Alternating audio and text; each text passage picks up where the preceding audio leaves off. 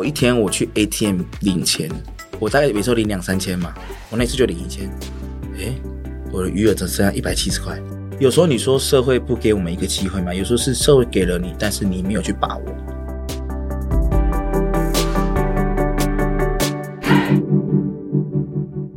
窝是什么东西？自立好窝，成就好我。我是善慈。社会上有一群失家儿，年满十六岁就必须自食其力、独立自主，辗转来到中华育幼机构儿童关怀协会接受自立服务。他们被称为自立少年，也是窝是什么东西这个频道想邀请你看见的一道风景。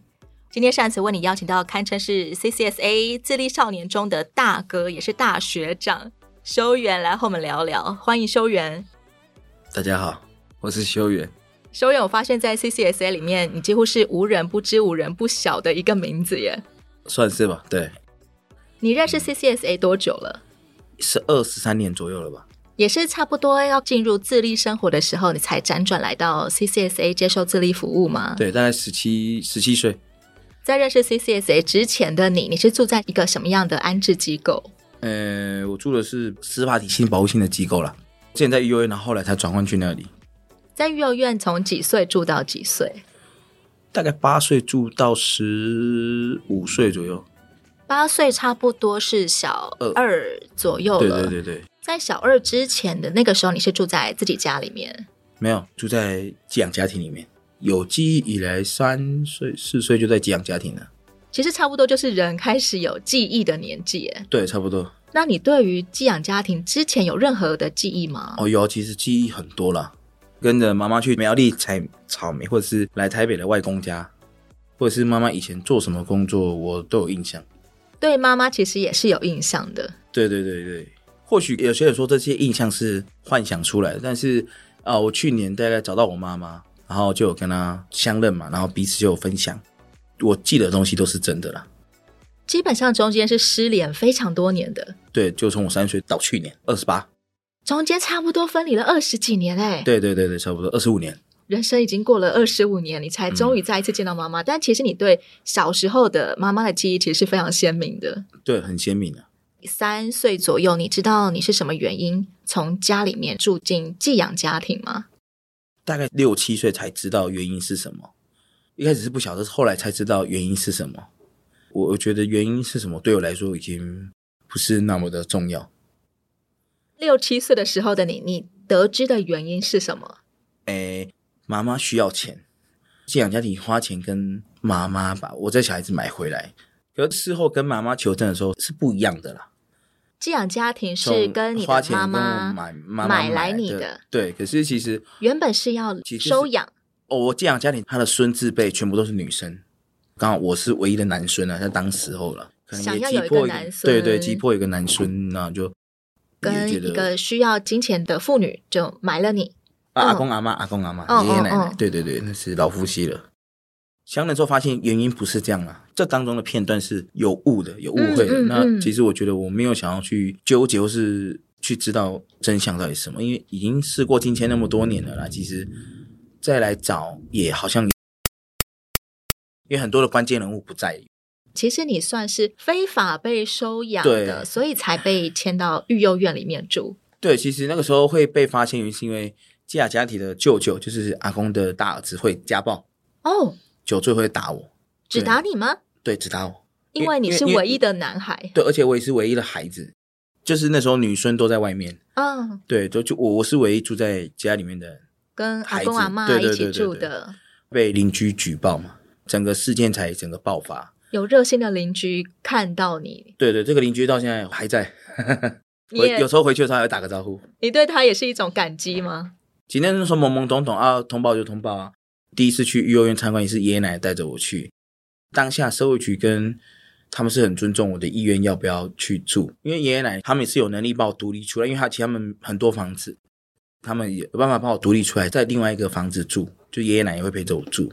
可是当下就觉得哦，幼儿园的孩子好多，然后就还有趣，然后就说好好好，那我也要住，那我就住进幼儿园了。阿公阿妈会不会舍不得你？会想要争取你吗？不晓得，但是我后来长大之后发现应该是没办法了。嗯，嗯，因为毕竟是不是走一个既定的合法流程？那可是他们每年幼儿园是每年开放家人把孩子带回去过年七天，嗯嗯、然后他们每年都会来带我回去这样子，一直持续，每一年过年对其实都还是回到当初这个阿公阿妈家。对对对对，到现在了，我出社会这么多年，我还是会回去啦。阿妈已经过世了，阿妈在我大概国小四五年级的时候，印象深刻是我们拿全国冠军躲避球，然后冠军回来当天就接到阿妈过世，当天打完比赛就当天回去奔丧了。嗯嗯，那好像已经不知道第几天了啦。其实他们是说阿妈宝不会死都不走，就是都不想走。阿妈已经在棺材里面，但是宝不会就是问他什么时候出殡嘛，他就不要，然后哦就是插我这个回去。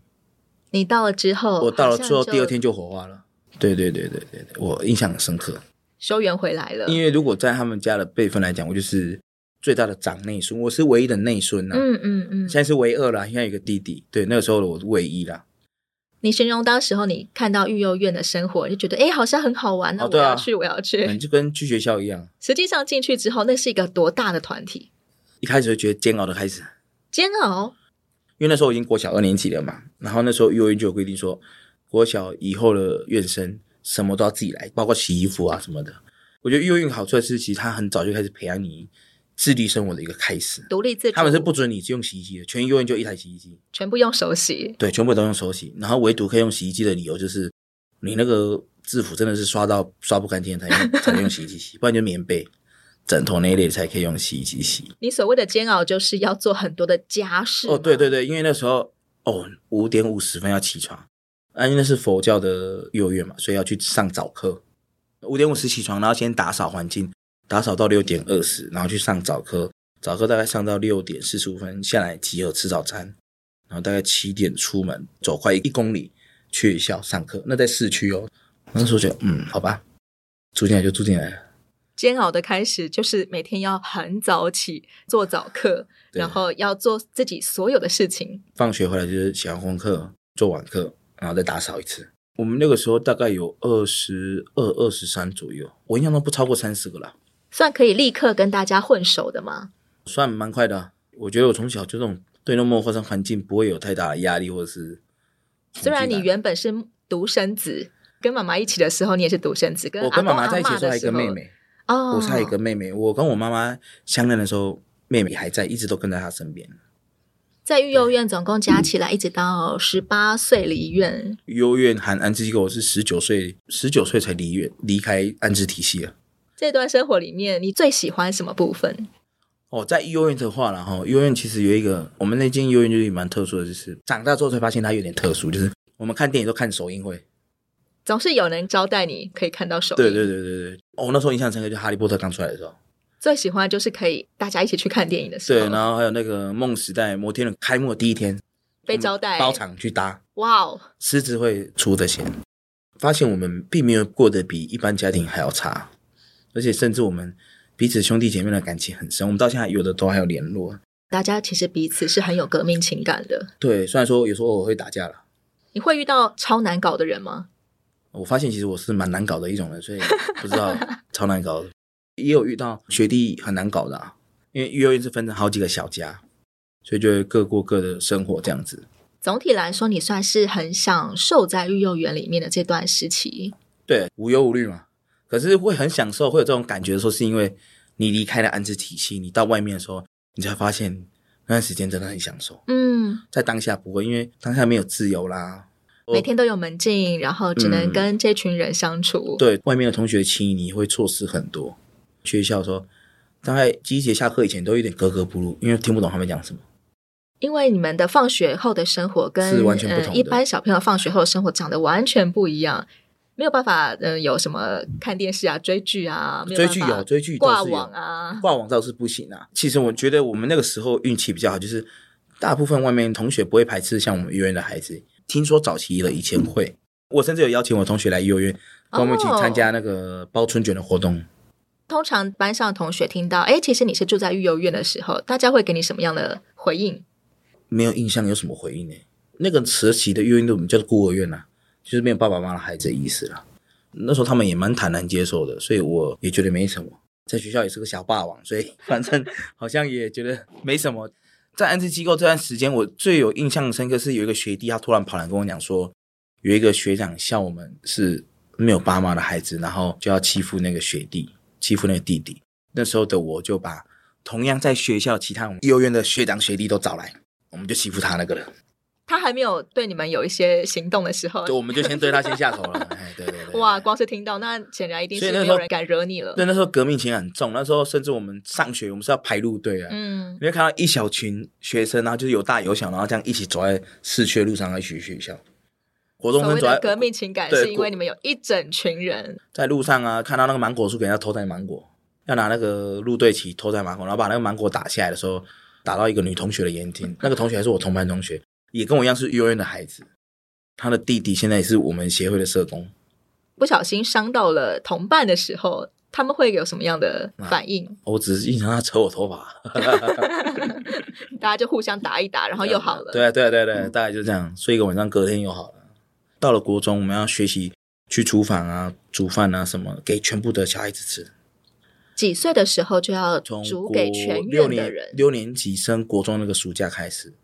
的每个六日，我们就是几个国中生。一般人可能要到高中的时候，当兵的时候，才会有这种要煮大锅菜给所有人吃的经验。对，我们是国中，然后我们就两两一组。五年级就吃完饭之后要洗全部人的碗，包括整理厨房。这好像也是一种服务业的学习。哦，对啊，服务生分的内外场嘛，就是内场的服务生的概念。你对育幼院老师们的印象是什么？时而严厉，时而温柔啦。其实更像你的家人。但是你也会很容易感受到不公平的对待，或者是可能关心这孩子多一点，关心那孩子多一点，这样子不同的感受。但其实有时候是因为这个孩子本来就比较需要被关注，所以可能我们的保育员就会对他关注一点。那对于我们这种独立生活、自理性比较强的孩子们，就。我不需要你管我这么多。对，管太多又觉得你好烦啊，管太少又觉得哇，你怎么这样？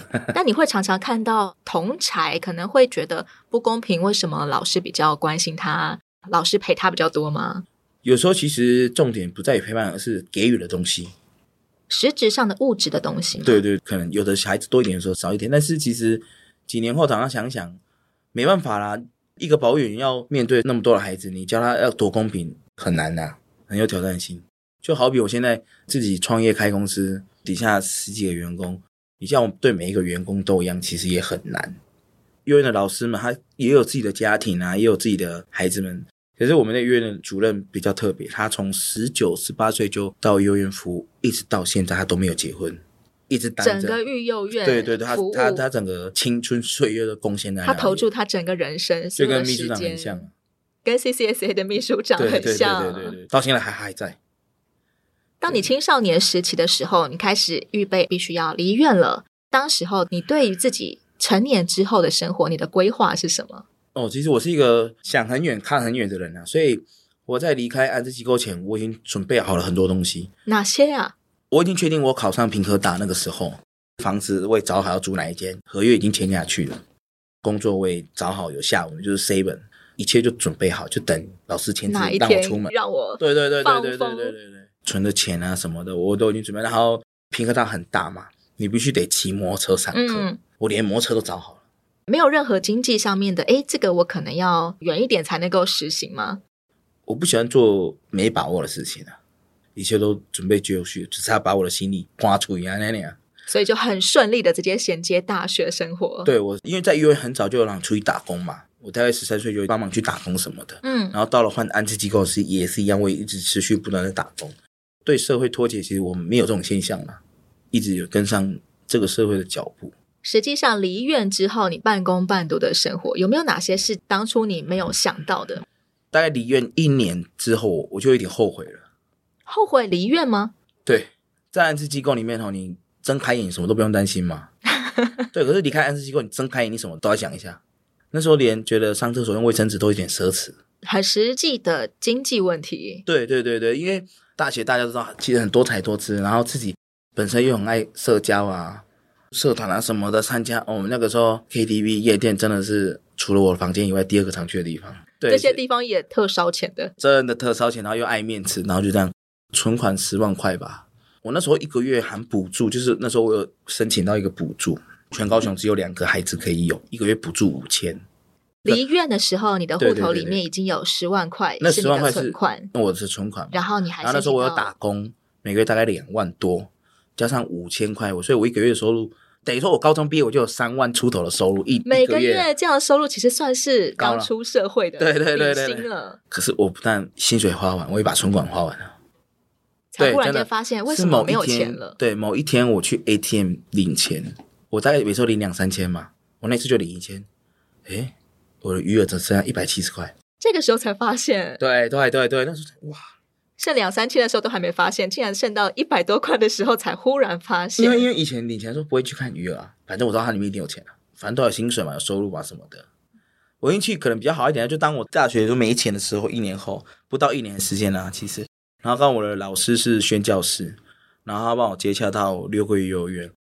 大学的老师，对，我们的大学老师也是宣教师，接洽到六桂幼儿园。后来幼儿园就赞助我接下来三年半的学费，包含住宿，在外面租房子的费用，无论多少钱，他说全付付清。哇！然后每个月再给你五千的零用钱。对。然后你仍然保有你的工作的收入。对。所以这样你又有钱可以继续来做一些很烧钱的事喽。呃，没有，其实当存款烧完的时候，我就是觉得不能再这样了，好像要换一下生活方式了。对，所以其实我大一的时候就把大一到大四该玩的我都玩完了。对，差不多。好有效率哦。对，然后大二其实就开始念书啊，然后打工、睡觉。在一年之内，你就改变了一个新的。但我的社交圈，社交圈还是没有没落了，该有的社交还是有，但只是就没有那么常去夜店跟 KTV 了。我觉得没有必要。从大二、大三、大四都是维持稳定的赚钱跟存钱，顾好学业。对，啊然后就去当兵了。我还有去创业啦，打工啊什么的，做了很多很多的事情。当你发现你没钱的时候，在宣教师还没有告诉你有一个育幼院愿意资助你，那个时候你会不会进到一种忽然间恐慌跟茫然里面呢？倒不至于，我觉得没有找不到的工作啦。我那时候就从 Seven 辗转去特例屋上班，因为特例屋有奖金呐，就可以赚多一点，而且时数也比 Seven 还少。其实我从会有工作意识。我从来没有断过工作啦，就算要衔接下一个工作，就是有先下家了，我才会放弃这一家。看中的都是怎么样赚可以比较有效率一点。其实我打工打到后期，其实我不再是为了赚钱，因为打工打到后期薪水大家都差不多。后来我会换工作做，是因为我想学新的东西。譬如说，我原来特力屋嘛，特力屋我只做七个月零八天，我那时候是全店绩效最好的人，我一个工读生超过一个正职。我每天只上班四个小时，加上六日八个小时嘛。可是我一个月下来的营业额可以超过四十万。你的绩效是从哪里来的？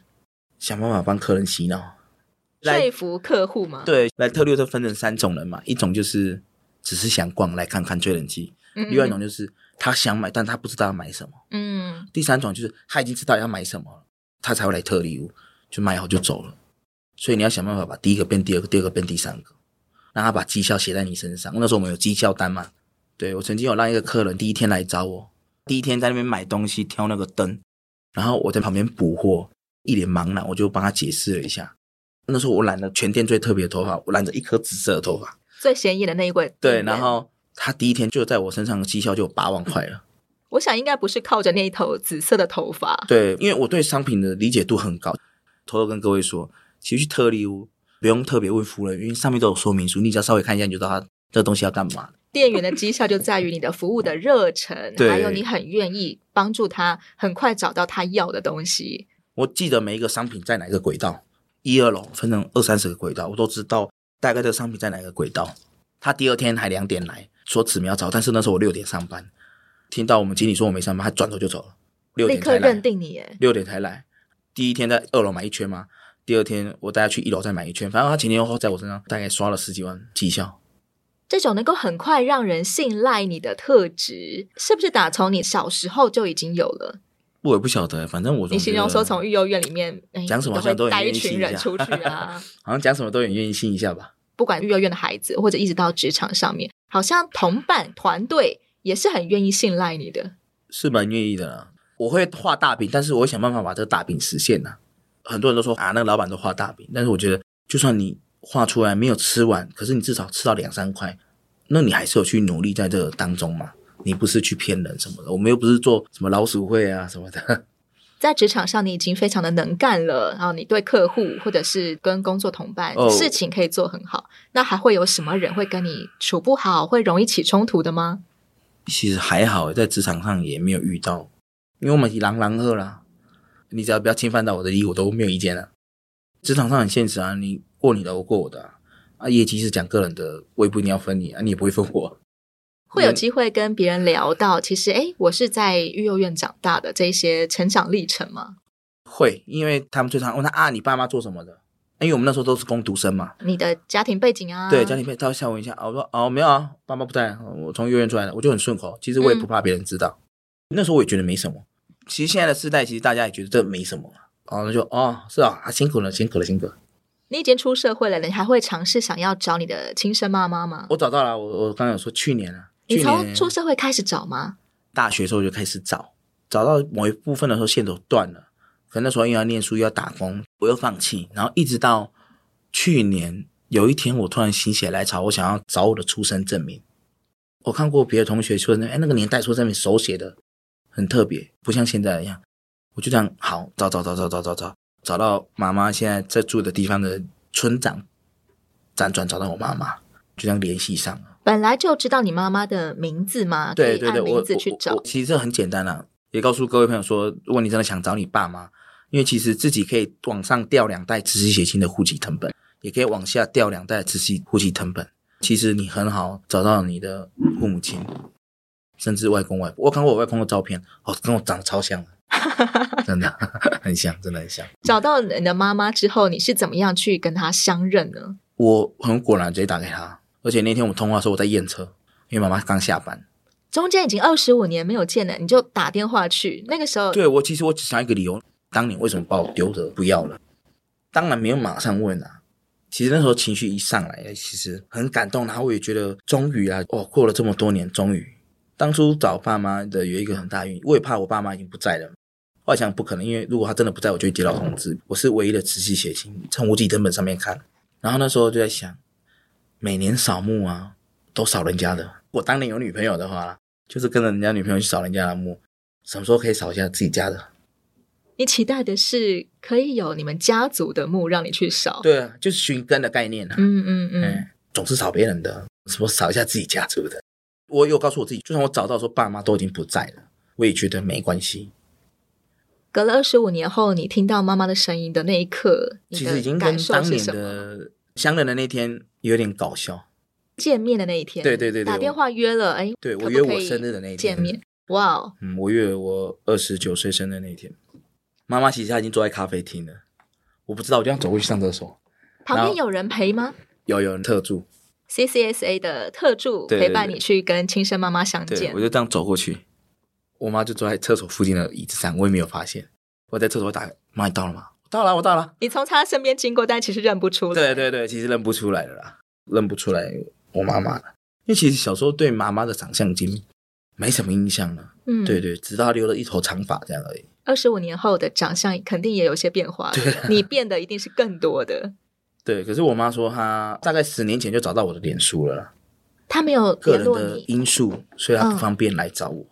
可她一眼就认出来我是谁，不止我妈妈，甚至我阿姨。好，我妹妹、我舅舅都是我脸书的好友，一直都在。你一直都有你原生家庭的亲戚的脸书，对，但你不知道他们是有血缘关系的亲戚。而且我妈大概在我大学一年级前夕，就我高三那一年，她跟阿姨都有密我。然后那时候我发现他们怎么知道很多只有我知道的事情。他们没有直接告诉你说我他们是谁？修元，我是妈妈。对对，都没有。然后那时候我就当下跟我社工透露，这两个一定跟我的身世脱不了关系的。为什么网络上有有两个陌生人来？对对对对对对对对。而且，因为他脸书名字是用别的名字嘛，而且还寄了一台笔电给我。这网络上路人甲乙丙呢？怎么会这样？对，然后我就跟我我的社工说，好好的路人哦。后来中间就没有什么联系了啦。就一个是我阿姨，一个是我妈妈。你现场怎么样问出口说，妈妈，为什么你当年没有让我跟你住在一起？我在电话中就问完了。我其实我也很坦然了。我说妈，你为什么当年不要我了？我妈当然就是有告诉我理由是什么嘛。当然在这里我不方便说，因为毕竟呢，我妈妈的隐私。那个回答是让你可以立刻释怀的吗？我可以接受了，我也可以释怀。我也跟我妈讲说，没关系，因为。我从来也没有恨过你啊，从来没有恨过，因为我觉得没有这一段也不会长成今天的我了。人生没办法重来，但是你也没办法去思考说，你如果变成那样，你会不会像现在这样子？你觉得在育幼院长大的你，带给你哪些元素呢？这人讲的，咱这种囡仔吼，不是大好就是大坏啦。可能很多人会有这样的印象哦。啊，其实也很多时候是这样子的状况，真的会有这种大好大坏的发展。跟我同期，无论是幼儿园还是安置机构的个案，有的关的关，有的死的死。曾经就是你的同伴，你跟他很熟的。对对对，甚至学长或学弟。长大之后就上了社会版新闻。有一个是印象深刻，被看暴的打死在路边。啊，有两个前阵子我知道他还关在斗六还云林监狱，还关在里面。所以有时候你说社会不给我们一个机会嘛？有时候是社会给了你，但是你没有去把握。为什么会导致大好大坏差很多的发展呢？我，我觉得有时候是选择权在自己手上。我的社工曾经跟我讲过一句话，他说：“你可以选择更好或更坏的生活方式，看你自己怎么选择。”看到很多的事情，然后我告诉我自己：我未来我的孩子不要这样，不要像我一样还要进到幼儿园去。你想的远，已经是在包括你的下一代了。对对对，因为我曾经听过一个故事，就是有一个社工接了一个个案。这个个案从他想到结案之后的不到十年的时间，这时候我接到一个案子，这个女儿的妈妈就是十年前他结案的那个案子。同一个社工又接到了他的下一代，又成为一个社工关怀的个案了。对，后来没多久，这社工就离职了啦，承受不了这种打击。对，这对社工来讲是一种挫败感，挫败感太重了，恶的循环呢、啊，恶性循环的感觉。对啊，人家都说阿炫，你那么拼干嘛？你那么努力干嘛？我说我我不想未来我的家庭。跟我以前一样，你从幼儿园时期你就已经做了一个什么样的决定，不要导致日后你会生产出下一代的恶性循环呢？那时候虽然说我很爱玩啦，可是我告诉我自己书还是要念，我也是念 A 段班呢。